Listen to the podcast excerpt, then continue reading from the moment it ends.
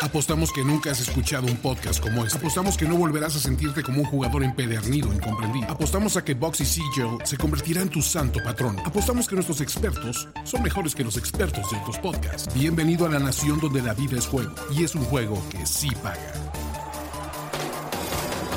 Nación de apuestas. Nación de apuestas.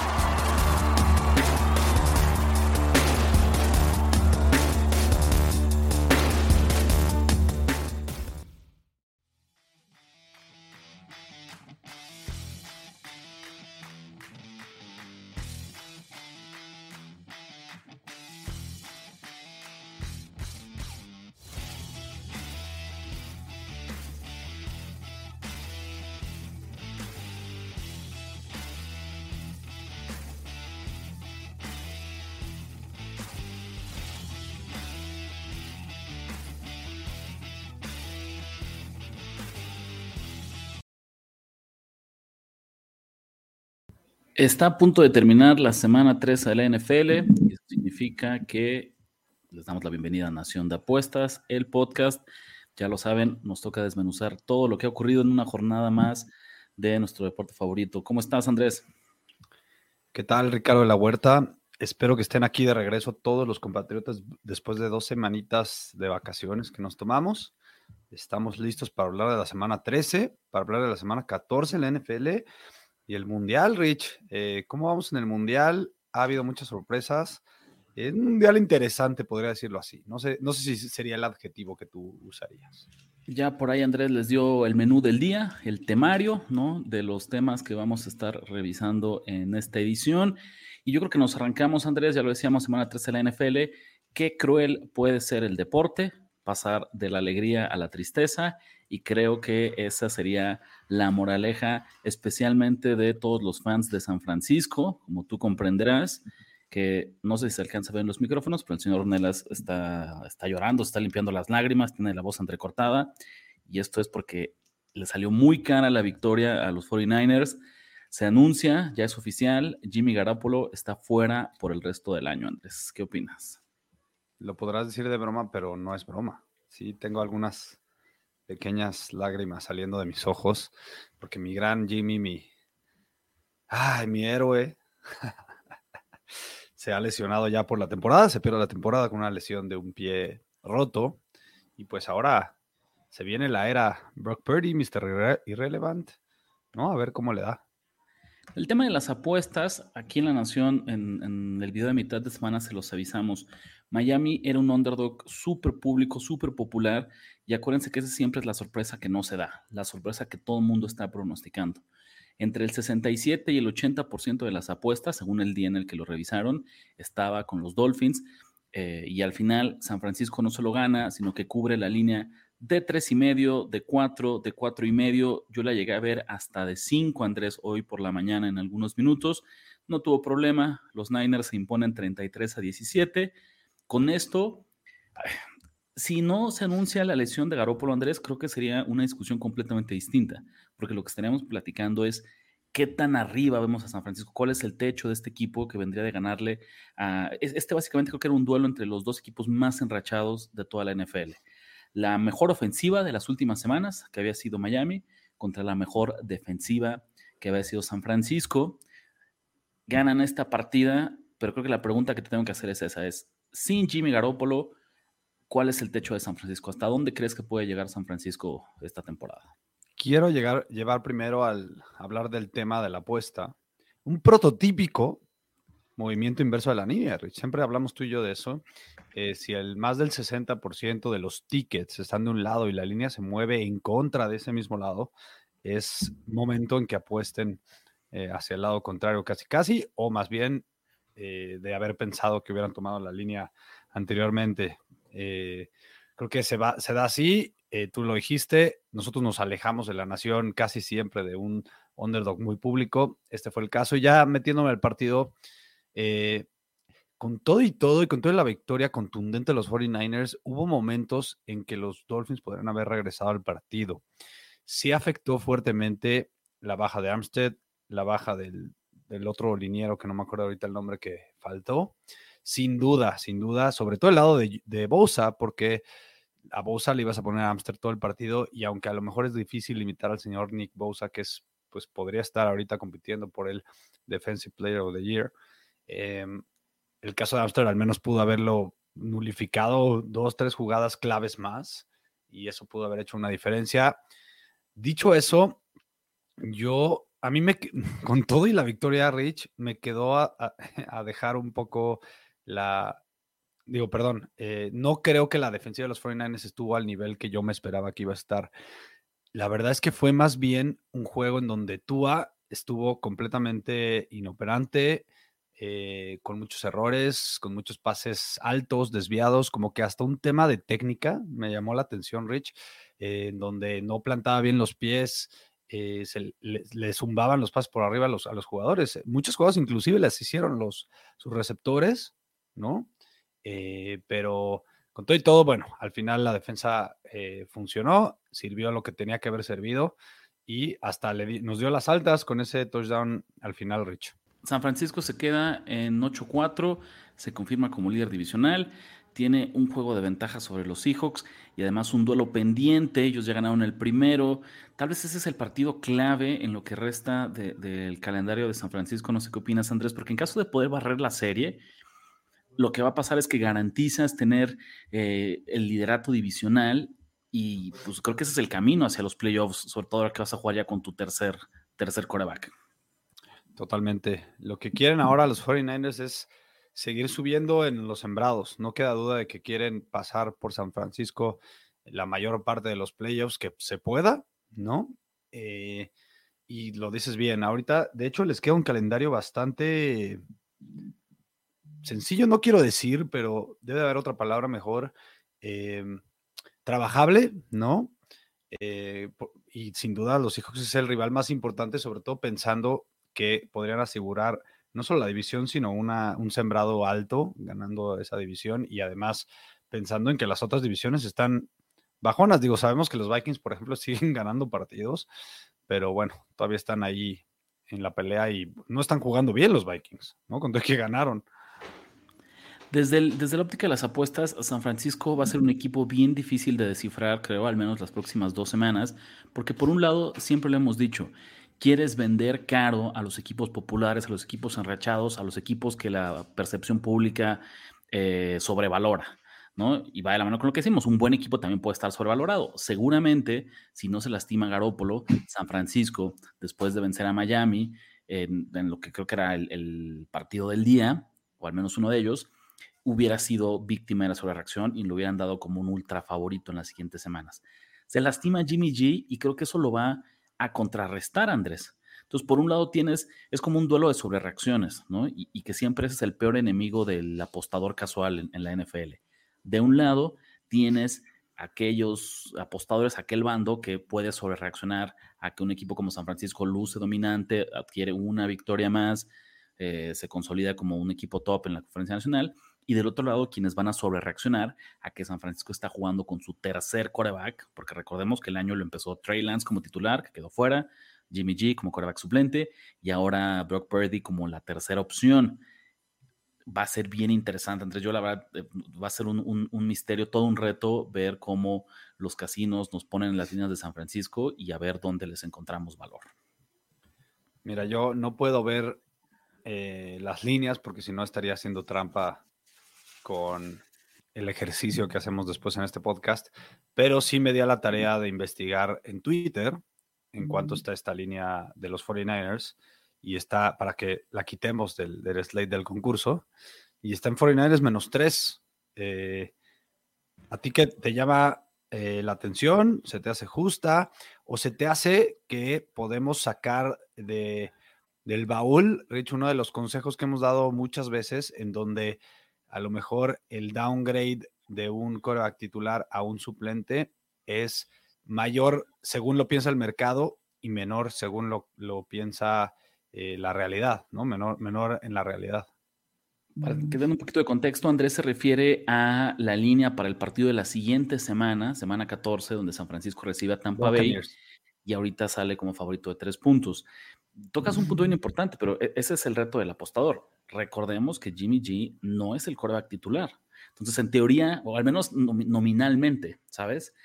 El, el, caso de San Francisco es bien complejo porque creo que Trey Lance nunca se colocó como un favorito eh, claro, contundente, ¿no? Siempre había como esta polémica, esta controversia de quién tenía que ser el titular o quién era un mejor jugador, quién le daba mejores posibilidades a San Francisco de ganar. Entonces, ese downgrade que tú hablas, pues lo estamos haciendo, ya no está el 1, que fue Lance, ya no está el 2, que fue Garópolo, nos tenemos que ir con el número 3. La realidad es que también no tenemos mucho contexto de quién es Brock Purdy. ¿Sabes? esa es la parte que lo, que lo va a hacer todo un reto, que lo va a hacer muy interesante. Yo lo que te preguntaría antes, ahora hagamos esto. Me dices que la línea está en menos 3, ya para que cerremos con este partido. Si no se lastima Jimmy Garoppolo y tenemos el mismo marcador final de 33 a 17, en cuanto hubiera abierto esta línea recibiendo a Tampa Bay la próxima semana. Yo calculo que en unos 5 y medio. Me parece que eh, sí. Sí, y, y, acuérdense que todavía falta que juegue Tampa y que a Tampa se le complican los Saints. Entonces, si de casualidad llega por cualquier cosa perder Tampa el Monday Night, esta línea del 5 y medio que estamos calculando podría acabar en 7 y medio. Yo así creo que lo describes perfecto. Al día de hoy, si no se hubiera lastimado Jimmy G, me gusta ese de 5 y medio, tal vez incluso 6, conscientes de que el mercado quiere respaldar a San Francisco y nos lo podrían haber vendido un poquito más caro.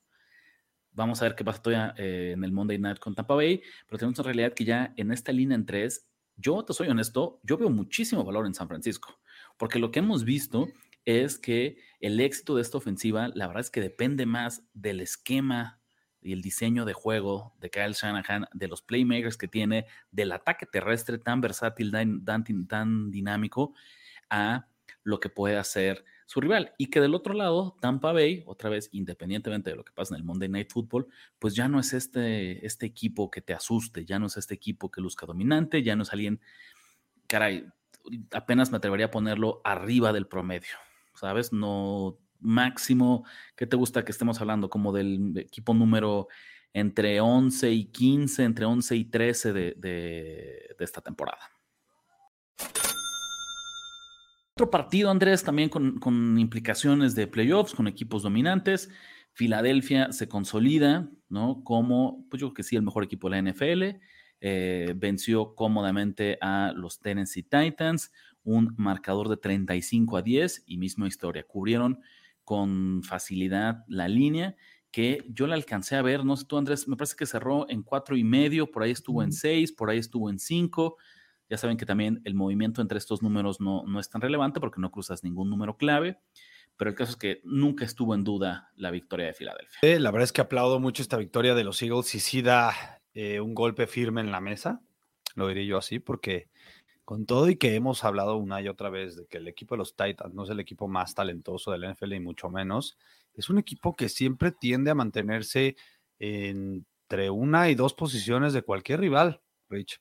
Es un equipo que se muere en la cancha hasta el pitazo, se muere hasta el último segundo del último cuarto, está súper bien coachado y pues así lo ha demostrado una y otra vez en partidos anteriores. Entonces que los Eagles hayan eh, tomado esta victoria con, con tanta facilidad, eh, pues sí llama la atención, sobre todo en una división de la NFC, que sabemos que no es la más, digo, en una conferencia de la NFC, perdón, que sabemos que no es la más fuerte.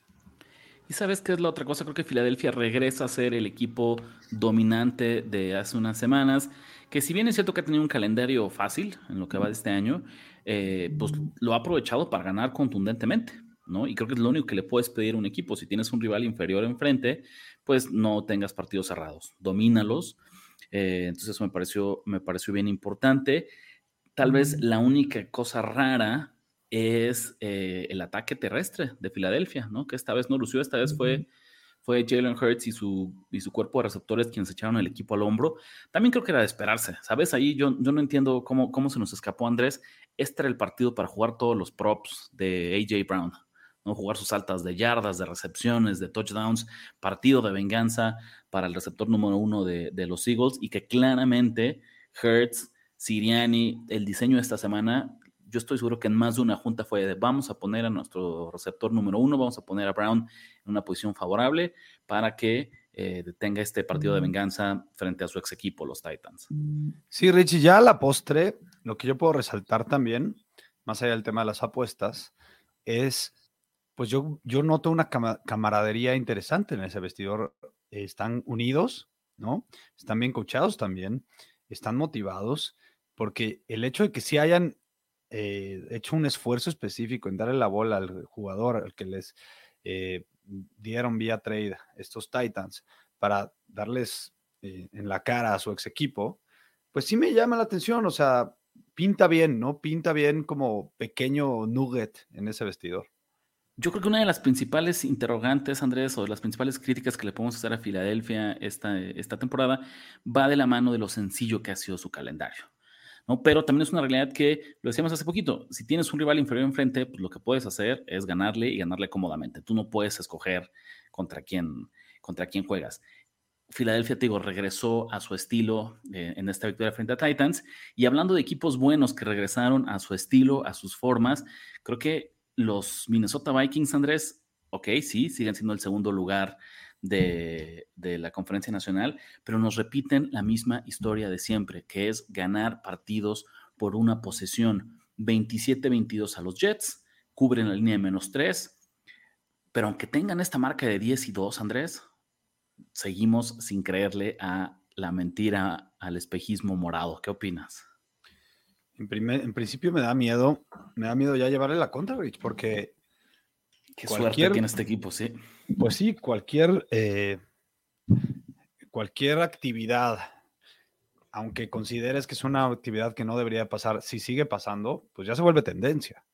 Entonces, pues ya da miedo llevarle la contra porque lo dices con la suerte o con el juego en el clutch o con las jugadas importantes. Sacan los partidos cuando tienen que sacarlo. Este partido también lo debieron haber perdido. Olvídate de que los Jets tuvieron la el balón en la yarda 1 en los últimos segundos y no pudieron ganarlo. Checa las estadísticas otra vez. Yardas totales. 486 de los Jets, 287 de los Vikings. O sea, not even close, casi el doble, Rich. Es es impresionante de verdad cómo siguen sacando estos partidos los Vikings, pero eso sí te voy a decir, ah, sí te quiero decir algo. A lo mejor no nos da valor para allá y nos empieza a dar miedo llevarle la contra en temporada, pero en el primer partido de playoffs, tú y yo le vamos a meter la casa al equipo que sea en contra de los Vikings. La verdad es que, sabes, también era un mal spot para, aunque siempre queremos llevarle la contra a Minnesota de algunas semanas para acá, era un mal spot para apoyar a su rival, a los Jets, porque ellos venían de una paliza a favor, se venían de apalear, venían de una gran victoria muy emotiva eh, la semana anterior frente a Chicago, en la que Mike White, quarterback suplente, se vio muy bien. Y lo hemos dicho acá, en este de comprar y vender de las bienes raíces en el mundo de las apuestas, siempre quieres eh, llevarle la contra a un equipo que viene de dar una paliza, porque la reacción pública lo saca de contexto, lo sobredimensiona, lo sobrevalora y se le olvida lo que hizo antes y asume, de, ah, si equipo A viene de ganar contundentemente, entonces este significa que es un gran equipo y vamos a respaldarlo. Y es un poco lo que pasó esta semana. Curiosamente, como bien lo dice Andrés, pues en las estadísticas los Jets no jugaron mal, ¿no? Todas las estadísticas relevantes las tuvo a su favor eh, Nueva York, excepto la que cuenta Andrés, y es quién anotó más puntos y quién se llevó la victoria en, en este partido. Entonces, Minnesota, digo, ya ni siquiera digamos de la, de la división, que eso luce como un, hecho, ¿no? Ya van a ser campeones del norte de la conferencia nacional. Al mismo tiempo, no veo un escenario en el que alcancen a rebasar a Filadelfia. Eh, pareciera poco, ¿no? Solo es un juego de diferencia, si quieres pensarlo uno y medio, porque decíamos los Eagles tienen el desempate, eh, pero de ahí en fuera no siento que Minnesota eh, tenga con qué quedarse con el primer lugar de la siembra. Y aún así, Andrés, si revisamos su calendario, no veo, a ver, vamos a verlo y me dices qué partidos crees que los Vikings pueden perder. Siguiente semana de visita en Detroit. No creo que pierda.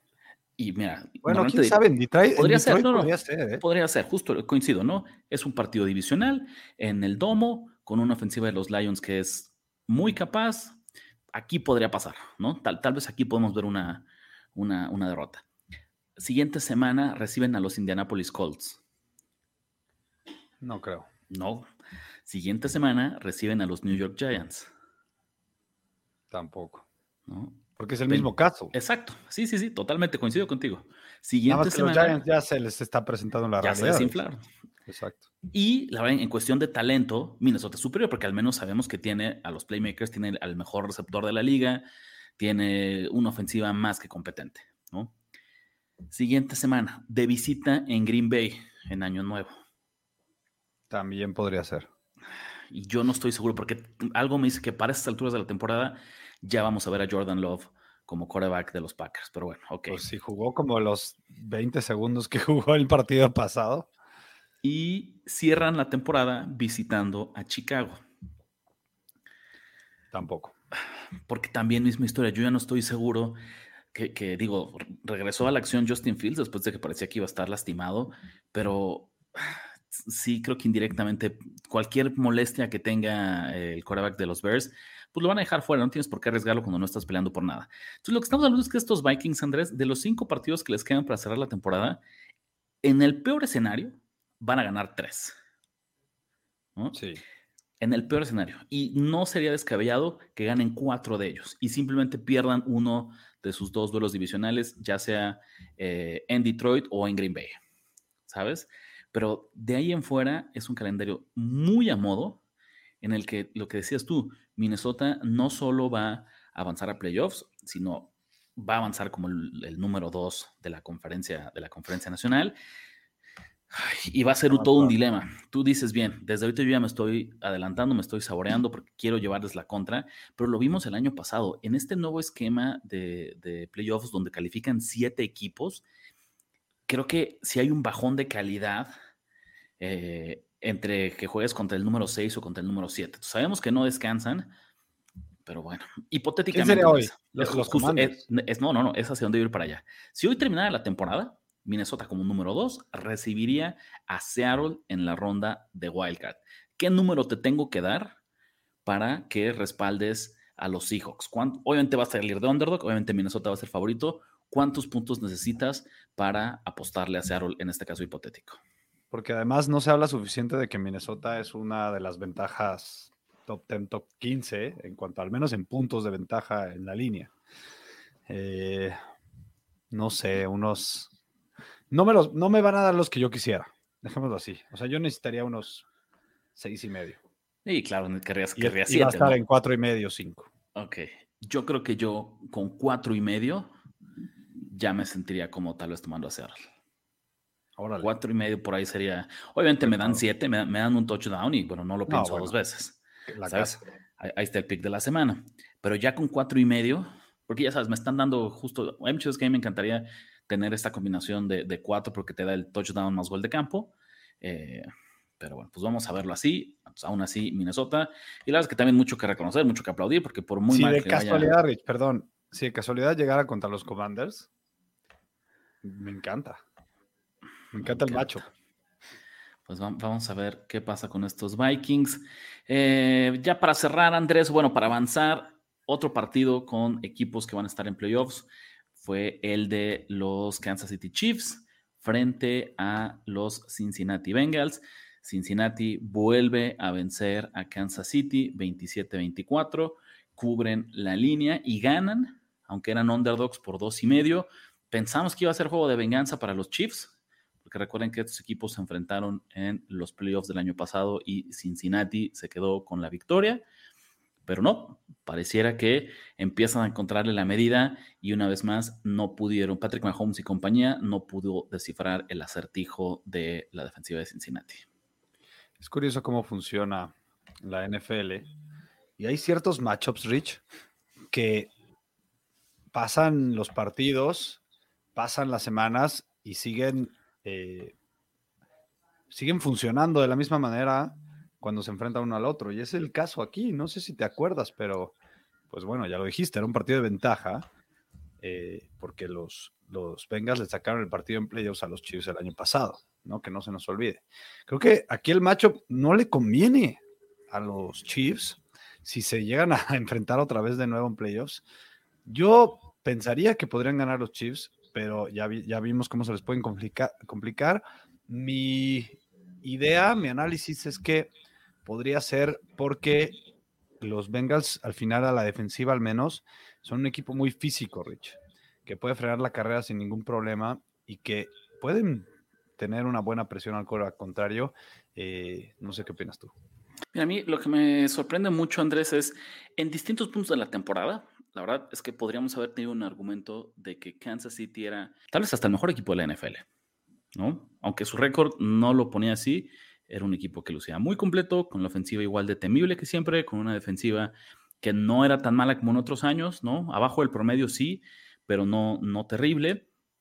Y hoy definitivamente, más allá de la derrota, pues no lucen como el mejor equipo de la NFL. Yo lo que te preguntaré es, damos por hecho que Filadelfia, después de 13 semanas, ocupa con justicia el primer lugar en los rankings de cualquiera. ¿Quién es el segundo mejor equipo de la NFL? Después de este domingo de fútbol americano, ¿quién te parece que es el segundo mejor equipo en toda la NFL? Está muy cerca entre los Bills y los Chiefs, pero yo creo que los Bills, la verdad. Imagínate.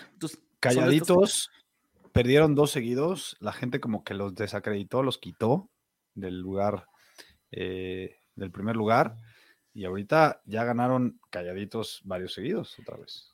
Y vamos a sonar como disco rayado, Andrés, pero como apostadores, esa es una lección bien valiosa, porque otra vez nos está demostrando que el público siempre sobre reacciona. Que Búfalo pierde dos partidos y Andrés, no voy a decir nombres porque no quiero ventanear a ningún colega. Yo los llegué a ver en rankings de, de analistas que los ponían como hasta en séptimo lugar, Andrés. ¿Sabes? Dos derrotas y lo bajas como al séptimo mejor equipo de la NFL, cuando claramente está ya no sé si el segundo, o sea, pero en las primeras tres posiciones, ¿no? En las primeras tres posiciones, Buffalo que jugó desde el jueves, por eso como que se nos olvida eh, que, existe, pero hoy salió beneficiado el jugar temprano en la semana, ganar la victoria, sacar la victoria, irse a descansar. Me parece que ya pudo sentarse a apreciar hoy un partido, una semana un poco irregular, porque otra vez, si nos concentramos en los equipos de, de la conferencia americana, Andrés, ya lo decíamos, perdió perdió Kansas City, ¿no? Buffalo estaría ahí. Y tal vez el, otro que podría estar en la misma conversación como el, como el mejor equipo de ese lado, pues tendrían que ser los Ravens. No estoy diciendo que sean ellos, solo digo que serían quien tendría que completar la discusión, aunque sea uno o dos eh, peldaños abajo. ¿Estás de acuerdo? O sea, como que es un equipo que, pues, sí, por descarte, por omisión, vaya. ¿sabes? de la temporada sí, pero pues ahí podríamos poner a los Bengals también. Puede ser, pero yo no me atrevería todavía a poner, aunque hayan ganado el día de hoy, ¿no? Y me parece que definitivamente es un equipo de, playoffs, eh, sí creo que están en un nivel abajo, Cincinnati. ¿no? Y, otra vez es que eso, no podemos sobrereaccionar. No, no me importa que hoy Kansas City haya perdido frente a Cincinnati. Si yo te dijera a ti, Anderson, o le dijera a quien sea. No, yo pienso que Kansas City es mejor equipo. Que es mejor equipo y que tiene mejores posibilidades de ganar el Super Bowl al día de hoy, a pesar de que vienen de perder frente a Cincinnati. ¿no? Por supuesto. Y ahí está el momio de Las Vegas y no nos queda a nosotros. Exacto, totalmente. Pero el caso de Baltimore es lo mismo. Ok, sí, ganan los Ravens, pero no lucen ni como el primer ni como el segundo, tal vez ni como el tercer mejor equipo de la conferencia americana, Andrés. Una victoria sufridísima, 10 por 9 frente a los Broncos de Denver. Y aplica esta máxima que yo odio. Odio cuando los equipos, los favoritos, los favoritos ganan, pero no cubren la línea. Ravens era favorito entre 8 y medio y 9 puntos ¿Cómo viste este partido? lo odias a menos de que traigas al underdog, ¿no? Lo odias, sí, sí, claro. Em, victoria cara, la verdad es que es un día negro para varios equipos.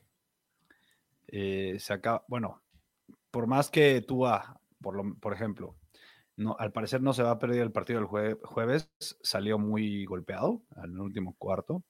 Y la verdad es que este core va con lo frágil que ha sido en su carrera, olvídate de, solo lo que le ha pasado en la NFL, sino en college es famoso que es un Cora que pues, tuvo muchas lesiones. Eh, los 49ers, ¿no? Que pierden ya por toda la temporada Jimmy Garoppolo. Y los mismos Ravens que tú comentas, que al parecer el reporte, eh, así como lo dijeron tal cual, traducido literalmente, dice que podría perderse de días a semanas el señor Lamar Jackson. Entonces, sí sacó la victoria. Era importante, Rich, que la sacaran si, la si perdían este juego, se les complicaba mucho, mucho el rollo. Sí es muy valioso que sacaran la victoria, pero creo que es muy cara también. Según John Harbaugh, lo que dices, al menos buscando como un rayito de esperanza, es que no es una pérdida por toda la temporada. A diferencia de Jimmy G, que ya es como un hecho, ya es oficial, no lo volveremos a ver en este 2022, Lamar Jackson se tiene esa posibilidad. Y yo además, ¿sabes qué es lo que destaco de esta victoria, Andrés? Que haya sido con un drive en, eh, de la última, las últimas jugadas del partido, ¿sabes? O sea, con, menos de dos minutos, eh, Baltimore iba perdiendo 9 a 3, recibe la pelota y el señor Huntley, como en su mejor impresión de Lamar, de Lamar Jackson, hace el drive para darle la vuelta. Eh, y creo que definitivamente es algo que tienes que valorar, ¿no? Porque al final cuentas también te dice que, pues, si del otro lado, imagínate, tienes una defensiva de Denver top, que claro que iba a estar motivada porque iban ganando el partido. Y si tu quarterback suplente, a pesar de que tuvo en un partido muy malo, un partido muy golpeado, un partido de pocos puntos, fue capaz de armar y organizar un drive para darle la vuelta, eh, parece que todo no está perdido con, los Ravens, porque yo creo que al menos sí estamos hablando, ¿qué te gusta? De un par de semanas, ¿no? En las que no, no veremos a, a Lamar Jackson. Qué bueno que lo dices así, Rich, porque esta, esta eh, front office es muy buena, ¿no? Es una de las mejores de la NFL en cuanto a tomar decisiones, en cuanto a manejo de, de salary cap, en cuanto a negociaciones, en cuanto a free agents. Y aquí se notó, porque ¿por qué no los equipos, Rich, nunca pensaron en esta pues solución tan sencilla en que si tienes un sistema que está 100% fabricado para em, quedarle, ¿no? A tu coreback titular, ¿por qué no piensas en agarrar, ya sea agencia libre, ya sea draft, a un coreback que sea exactamente igual, al menos en estilo, a lo mejor no en nivel, y eso es obvio, por, eso, por algo es el suplente, pero al menos en estilo de juego, y lo es. Lamar Honley es un clon de Lamar Jackson, al menos en cuanto a manera de jugar y estilo. Entonces, él puede ejecutar esta ofensiva al punto, igual que Lamar Jackson, no en nivel de productividad, de nuevo, lo quiero repetir una y otra vez, sino al menos en nivel de ejecución del esquema de Harbaugh. Dicho eso, y qué bueno que lo ganaron, porque si no, de verdad estaban en problemas. Yo sí estoy dudando, ya llevo un par de años, a lo mejor tres, Rich, pensando en que Harbaugh, y tú lo has dicho, ¿eh? Tú lo has dicho, a lo mejor está un poco sobrevalorado como head coach, porque si acaso al principio en su carrera con Joe Flaco, la verdad que tuvo muy buenos años, eh, tenía una gran defensiva, pero yo ya hay varios años que empiezo a perderle confianza un granito por un granito, luego de repente pierde otro cachito más grande y así, y ya andan tres semanas en este año que digo, es un, son partidos mal coacheados, Rich. Sí, y sabes que le juega en contra a Baltimore su calendario creo que es mucho más difícil de, lo que pensamos. Y aunque coincido con el factor de que Huntley es, no tienes que cambiar tu esquema de juego, no tienes que cambiar tu diseño, él es, perfectamente capaz de ejecutar eh, la misma ofensiva porque está diseñada para las mismas fortalezas que tiene, que tiene Lamar Jackson.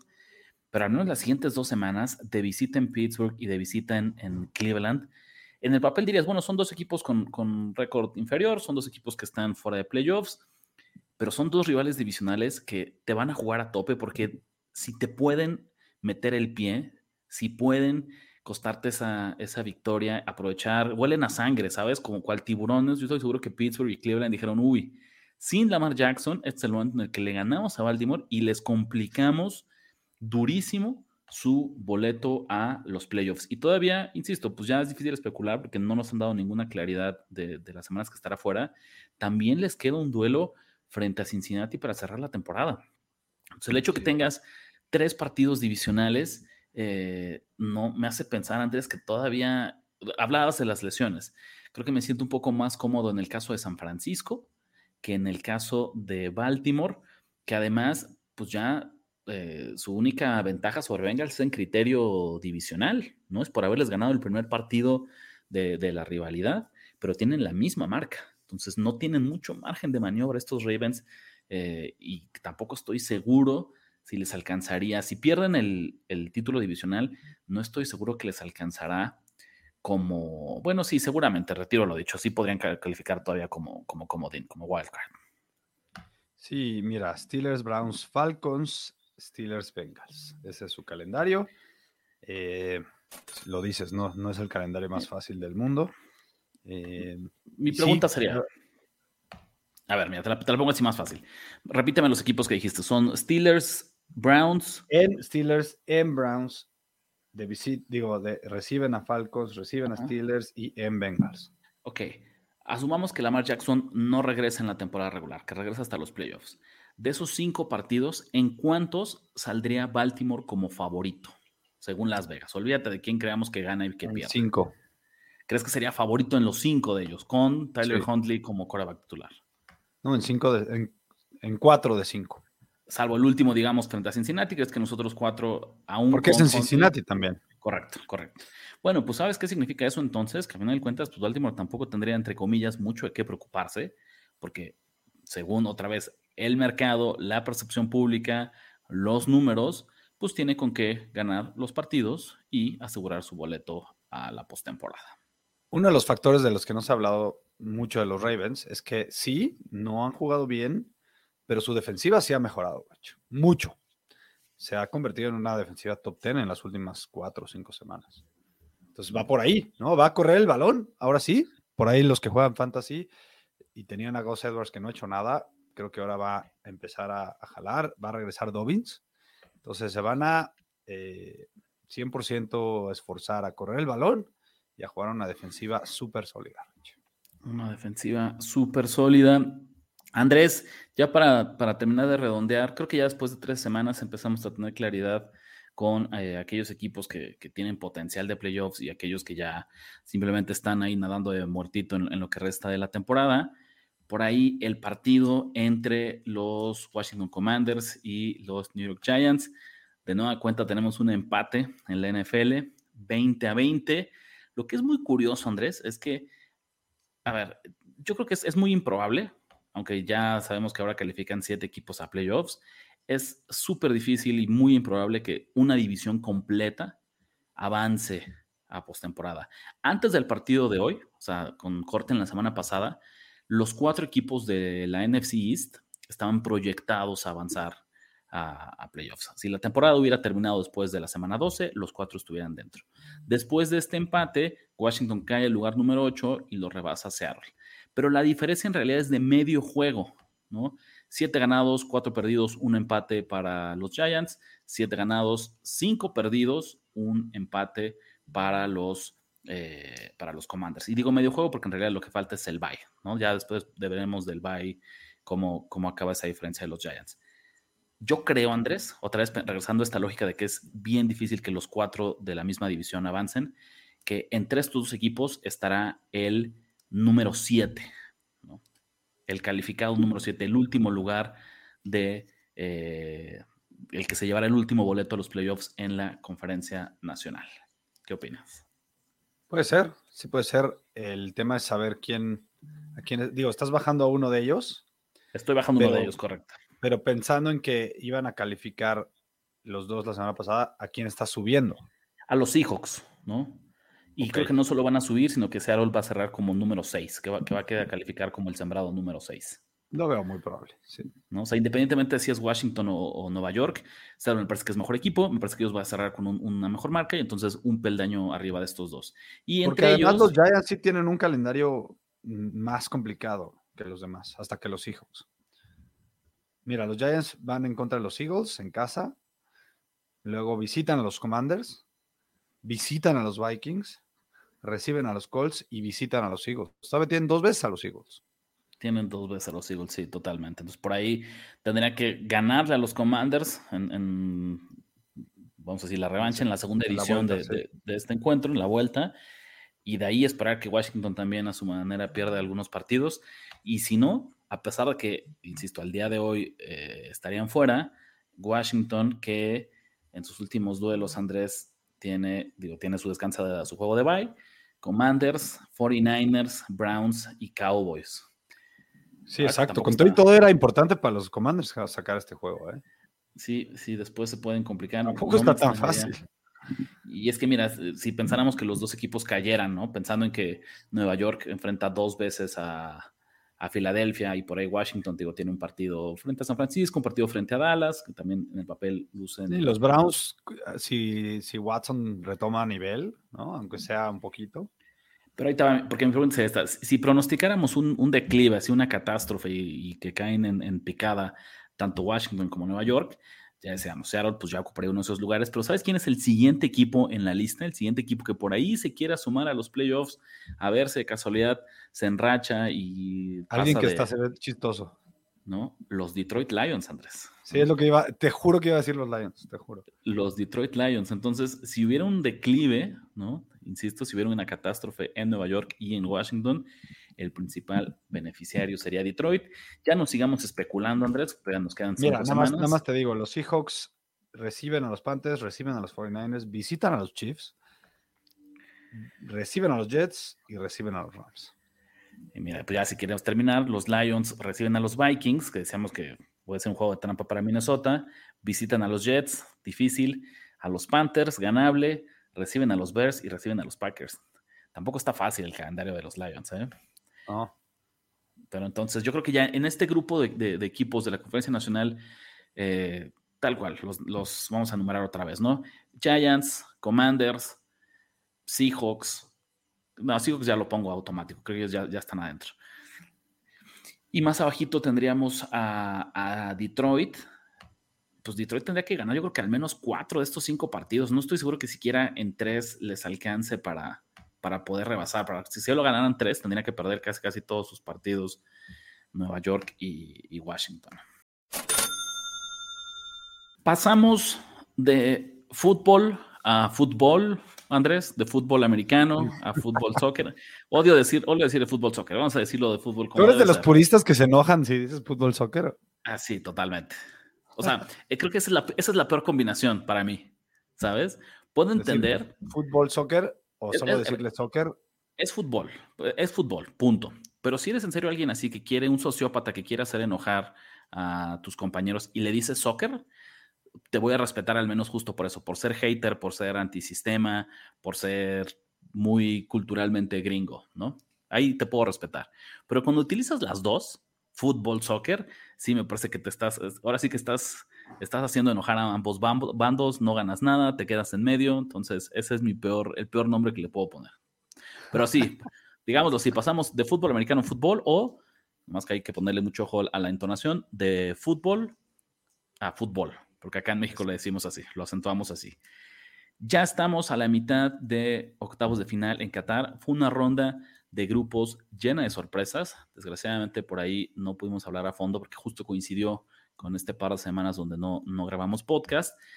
Pero ya una vez en la ronda de octavos de final, Andrés, parece que las aguas se están calmando y al menos en los primeros cuatro partidos no ha habido ninguna sorpresa. Holanda, Países Bajos, se impuso 3-1 a Estados Unidos, Argentina 2-1 a Australia, Francia 3-1 a Polonia e Inglaterra 3-0 a Senegal. Ahí el único que medio la sufrió, y la verdad es que no tanto, ¿no? Fue Argentina. No. No, yo pensaría más Argentina, ¿sabes? Bueno, si lo ves en, en, marcador puede ser, pero si, si viste los partidos, yo siento que Estados Unidos tuvo sus chances. Yo creo que sí. Te voy a decir qué es lo que pasó en ese partido, Rich, y tú dime si estás de acuerdo o no estás de acuerdo. Siento, siento yo que Estados Unidos llegó más a la portería contraria, pero no lo convirtió ni siquiera tanto en oportunidades de peligro pero sí estuvo fuertemente encima de la portería de, Países Bajos y simplemente muchísimo más contundente que contundente, perdón, Países Bajos a la hora de llegar a, la portería contraria. Inclusive las pocas veces que llegaban, todas eran de peligro, todas eh, sentías un, hoyo en la panza en que ya va a meter gol Países Bajos, ¿no?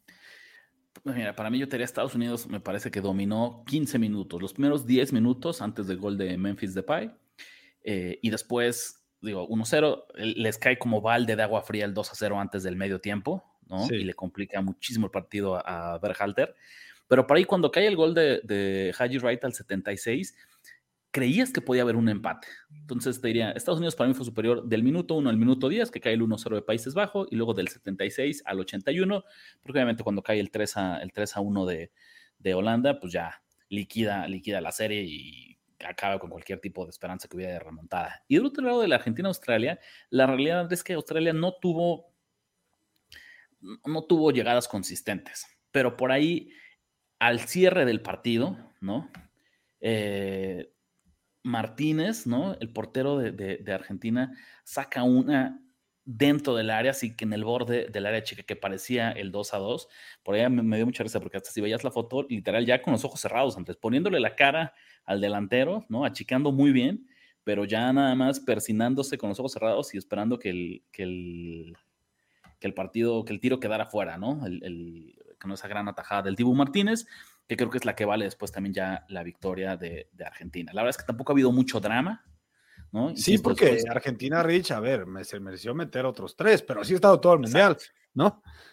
Al, contrario, lo que tienes después como que ha habido un poquito más de, calma. La verdad es que también mucha gente quiere que ganen los favoritos, ¿no? Esa es una realidad, una tragedia, si me preguntas a mí. De los deportes, es una realidad de los deportes, nada más del mundial.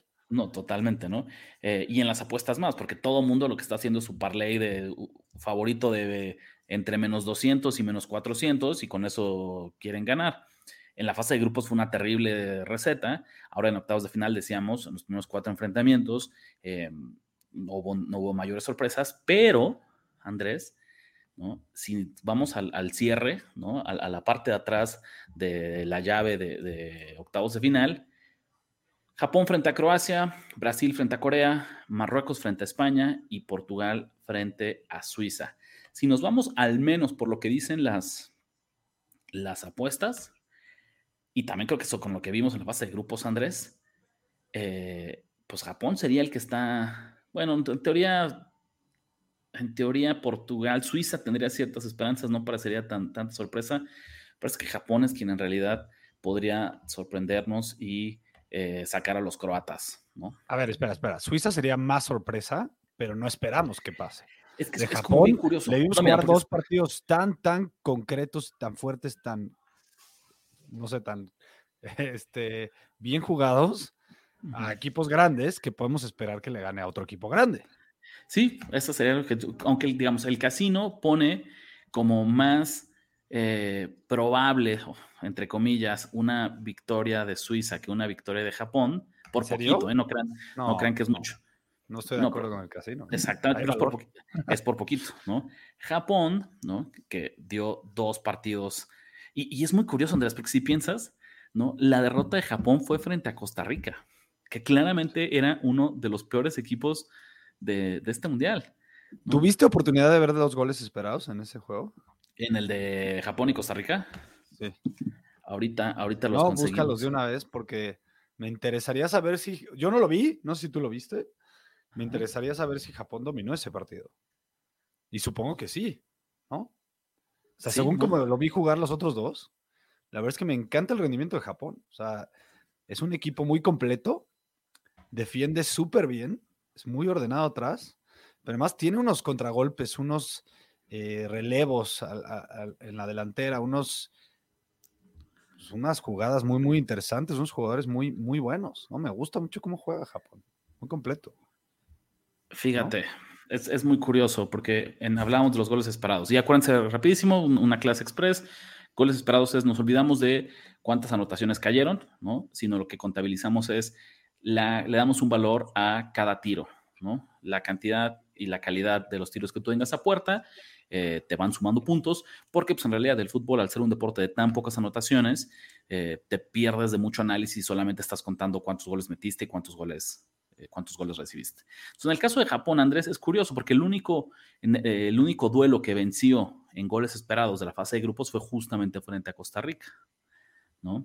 0.9 goles esperados para Japón, 0.1 goles esperados para Costa Rica. O sea, Costa Rica básicamente no tenía nada que hacer ganando ese partido y aún así se quedaron con, está, con la victoria. Confirma mi teoría. Te voy a decir que es a mí lo que me preocupa un poco de Japón y lo hemos dicho acá, ¿no? Siempre la sorpresa que no se da es la que todos esperamos. Entonces, no sé si Japón se haya convertido en un underdog público en el que todo el mundo está al otro lado.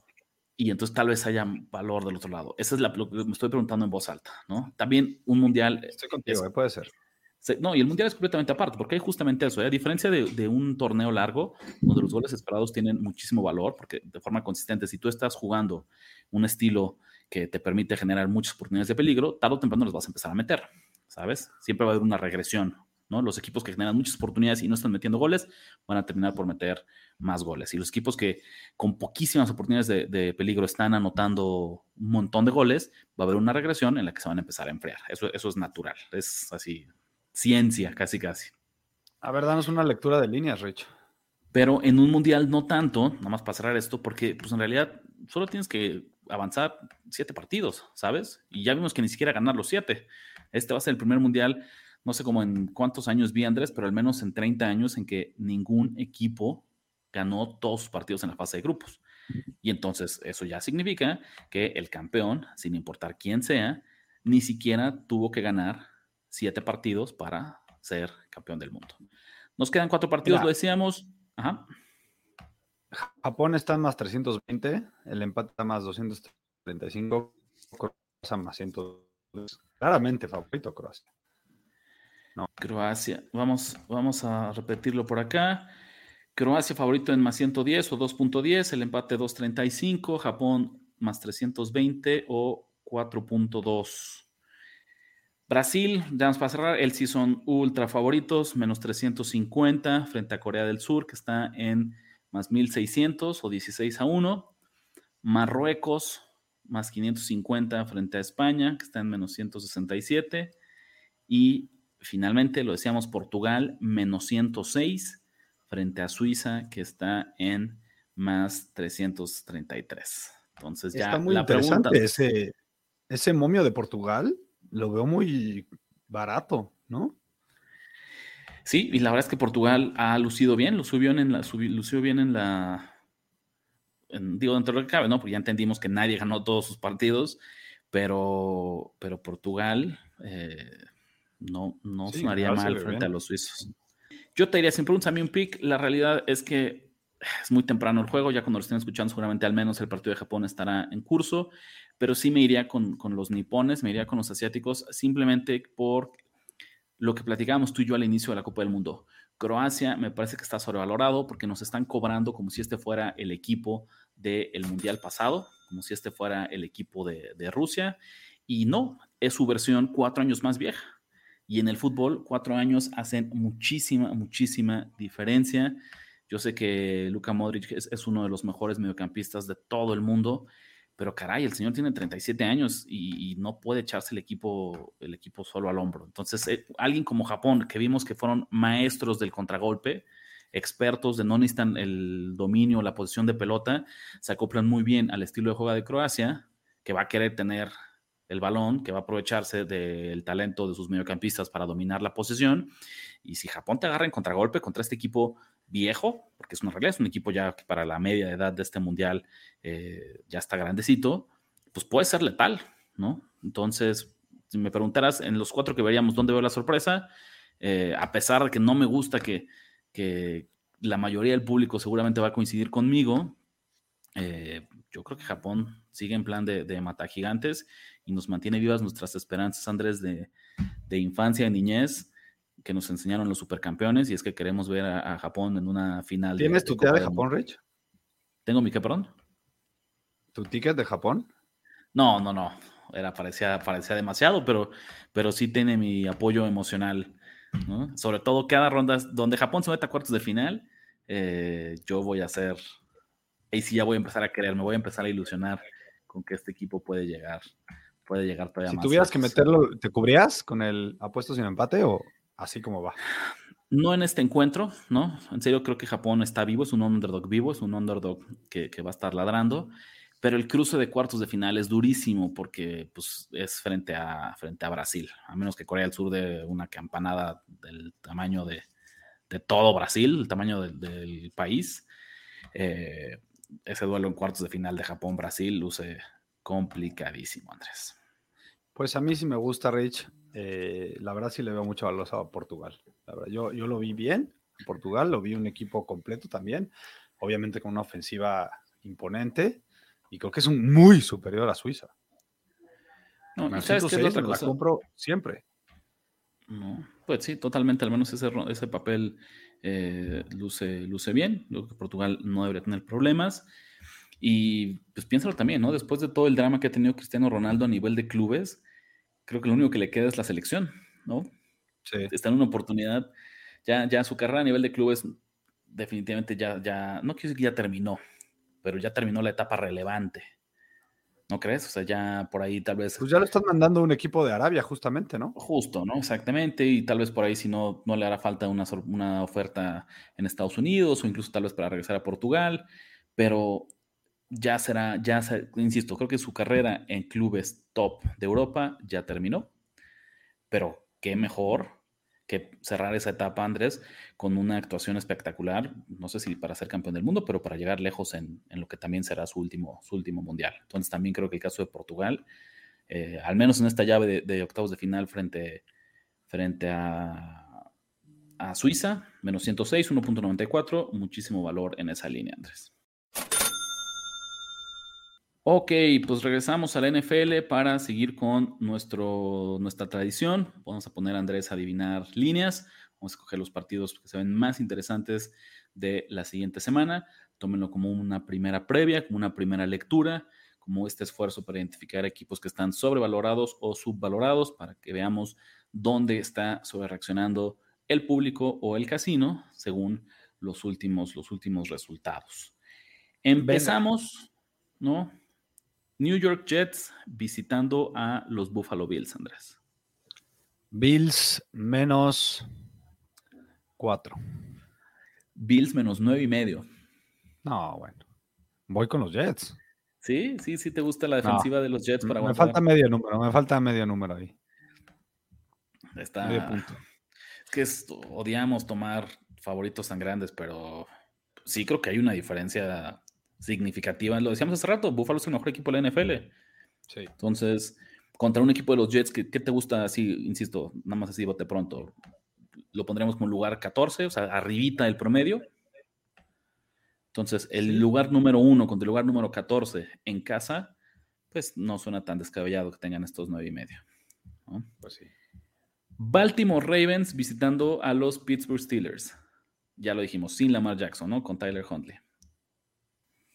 ¿Menos uno, Steelers? Menos uno y medio, Steelers, Andrés. Ese, está cerca. Yo lo que te diría desde ahorita, a mí lo que me encanta, y esperemos que no se mueva la línea, tisear a Baltimore. No me importa que sea Huntley. Sin duda, sin duda, sin duda. Llevar a Baltimore hacia siete y medio tiene ahí mucho, mucho valor, ¿no? En lo que va a Aparte, yo ya les di una práctica, ya les di en varios espacios, si me siguen redes sociales, arroba Andrés Ornelas H en Twitter, por ejemplo. Una práctica que a mí me ha funcionado mucho, Rich, que tienes un partido pegado en el spread, como este. Tienes más uno y medio de un lado, lo tiseas sin duda al siete y medio, y está cazando, estate cazando, a ver si en algún momento mueven la línea, inclusive hasta el otro lado, a tener a los Ravens en menos uno o menos uno y medio. Digo, sí, y para tisear ahora a los Steelers de más uno y medio a más siete y medio y tener los dos lados de una moneda de un partido que tú sabes que va a estar peleado. Tienes 14 puntos ahí de... Sí, tienes una posibilidad grande de, cobrar dos apuestas siempre y cuando se mantenga en una posición que cuando se pronostica que el partido será cerrado, pues no, no luce como nada imposible. A mí me ha funcionado muy bien. Philadelphia Eagles visitando a los New York Giants. Filadelfia menos siete y medio. Filadelfia menos seis y medio. Un punto, pero importante. Como Digo, es un punto muy importante, pero. la verdad es que si lo vemos así, para la siguiente semana, Andrés, pinta para hacer una semana bien interesante porque hay eh, duelos con implicaciones directas de playoffs y no para, porque ahora nos seguimos con los Minnesota Vikings visitando a los Detroit Lions. Espera, para mí hay valor con los Eagles en el 6 y medio. Es un número tan crítico que sí creo que podría haber paliza. Yo no le creo tanto a los Giants, la verdad. Em, entonces, ¿qué? ¿Me repites el siguiente partido? Perdón. Eh, Vikings visitando a Lions. Vikings menos 2. Vikings menos 1. Y eso es algo bien interesante porque nos va a confirmar esta idea de que Minnesota es un equipo de, de aficionados contra apostadores, ¿no? de público contra profesionales. Si tú le preguntas ahorita a 100 aficionados de NFL que no sepan nada de apuestas, van a estar, van a decirte que Minnesota es un equipo mucho mejor que Detroit, que no importa que el partido sea eh, de visitante, que estos Vikings son un claro favorito. No van a pensar dos veces en decirte. Literal, piensa esto, Andrés. Si ahorita le preguntáramos a 100 aficionados de NFL que no son apostadores, ¿quién gana el partido entre Vikings y Lions? ¿Cuántos te gusta que dirían Vikings? 70%. Al menos, ¿no? Al menos. Y si nos vamos a lo que nos dice el casino, que los pone con menos uno, pues significa que este es un encuentro mucho, mucho más cerrado de lo que eh, nos dicen los récords. Entonces, si ustedes son pro Vikings, tengan mucho cuidado porque lejos de ser una victoria automática para el equipo, eh, el equipo de Minnesota. Kansas City visitando a Denver. Mm, menos 10 y medio, Kansas. Menos 8 y medio, ¿no? También luce un poquito, luce un poquito, son muchos puntos, pero al mismo tiempo esta es otra de las rivalidades que hay, hay un padre y hay un hijo, ¿no? Y Kansas City le tiene la medida desde hace varios años a estos Broncos, victoria tras victoria tras victoria consecutiva. No debería sorprendernos que salgan como favoritos de más de un touchdown, especialmente cuando te pones a, revisar quién juega de coreback en cada uno de los equipos. Andrés ya por ahí nos spoiló al inicio, Tampa Bay frente a San Francisco, solo hacemos el, el recuento porque es un partido bien interesante y bien importante. San Francisco es local y es favorito por tres puntos me gustan a mí mucho los Niners, Andrés. En serio, me gustan mucho, mucho, mucho, mucho. Vamos a darla en el grupo, Rich. Vamos a animarnos y de una vez invitar a la gente que nos está escuchando a que mande. A que empiecen la semana. Aseguremos, aseguremos este, este número en tres. Tienes razón, porque si después llega a, tres y medio, ya no me va a gustar. Entonces. Sí, también quería aprovechar para que nos manden un mail a Nación Apuestas a Gmail, diciéndonos del, del, país del que nos escriben para entrar a este grupo de picks en el que vamos a dar este pick probablemente Rich. Cerramos con nuestro análisis del Monday Night Football, semana en curso, Monday Night Football semana 13, duelo divisional. Los New Orleans Saints visitan a los Tampa Bay Buccaneers, una línea que está en tres y medio, favorito de Tampa, altas y bajas de 41. ¿Tienes alguna inclinación? ¿Tienes algún pick, Andrés? ¿Algún dato interesante para este encuentro? Mira, vamos a echarnos rápido, Rich, porque ya nos colgamos en este podcast, gracias a los que siguen aquí. Es un macho que siempre se le ha complicado Tom Brady. Curiosamente, en temporada regular, los Saints siempre le pelean duro, le pelean mucho. Y esta línea es de tres y medio, ya saben que es un número crítico. Eh, creo que esta defensiva poco a poco ha estado mejorando. Se han, han regresado jugadores a, a este pues a jugar del lado de la defensiva de los Saints. Y hay que decirlo como es, que no nos cueste trabajo decirlo, Rich. Los Bucks no son un buen equipo, tal cual.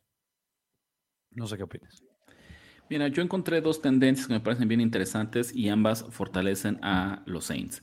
Número uno es, cuando un equipo viene a ser blanqueado, ¿no? Y la siguiente semana tiene un récord contra el spread arriba del 55% de las veces, como 57% de, de efectividad. No es una tendencia gigantesca, es absoluta, pero sí te dice que después de venir de que un partido en el que te nulifican por completo, pues la concentración, la motivación está a tope, ¿sabes? Porque nadie quiere ser el hazme reír que dos semanas consecutivas tenga una terrible actuación ofensiva, ¿no? Y aparte que es rarísimo y dificilísimo que te quedes en cero en un partido de NFL. Entonces, cuando ocurre, les aseguro que las sesiones de video, las sesiones de estudio, que los regaños, que la motivación estuvo a la orden del día en el vestidor de Nueva Orleans. Y segundo, cuando un equipo tiene un duelo divisional antes de su bye, que es el caso también de Nueva Orleans, porque ellos descansan en la semana, en la semana 14, misma historia, efectividad, esta estudio más alta, Andrés, como del 62% contra el spread. ¿no? Es una gran, gran tendencia. ¿Y qué significa? Y también tiene mucho sentido le estás dedicando el 100% de tu atención a tu rival en turno, que además es un rival divisional, que además es un rival que conoces, que además es un rival que quieres vencer y no te tienes que preocupar por eh, el siguiente equipo porque simplemente te vas de descanso. Piénsalo desde el lado de Tampa Bay. Tampa Bay que está de lleno en la lucha por el campeonato divisional. Es cierto que le quiere ganar a los Saints, es cierto que se va a pelear, que se va a preparar, perdón, para, para vencer a Nueva Orleans pero se los dijimos hace unos minutos, la próxima semana juegan contra San Francisco en un partido que va a ser dificilísimo. Si ustedes piensan que de los cinco días de preparación. Digamos que, que los Bucks eh, entrenaron 100 horas esta semana.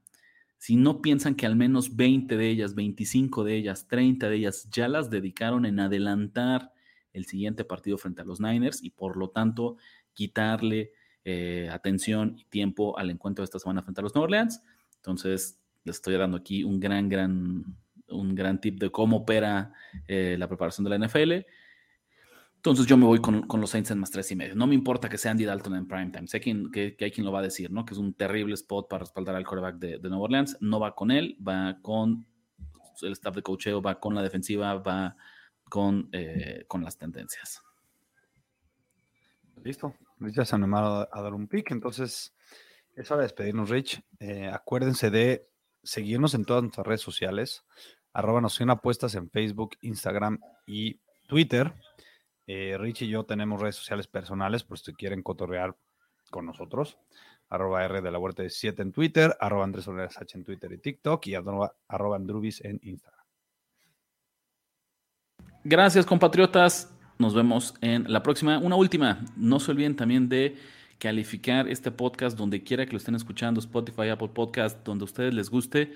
Si nos pueden dejar por ahí una calificación de cinco estrellas, eso nos ayuda a seguir creciendo, a subir en los rankings y a que más compatriotas y esta comunidad siga creciendo. Nos vemos la próxima. Ha hablado. Ya escuchaste los picks que pagan en grande y engruesan tu cuenta. Ahora recomiéndanos, comenta en nuestras redes y haznos crecer como tus ganancias. Nación. Nación de apuestas. Nación de apuestas. Conducción. Ricardo de la Huerta. Ricardo de la Huerta. Y Andrés Ornelas. Y Andrés Ornelas. Producción y voz en Antonio Semperi. Antonio Semperi. Un podcast de finísimos.com.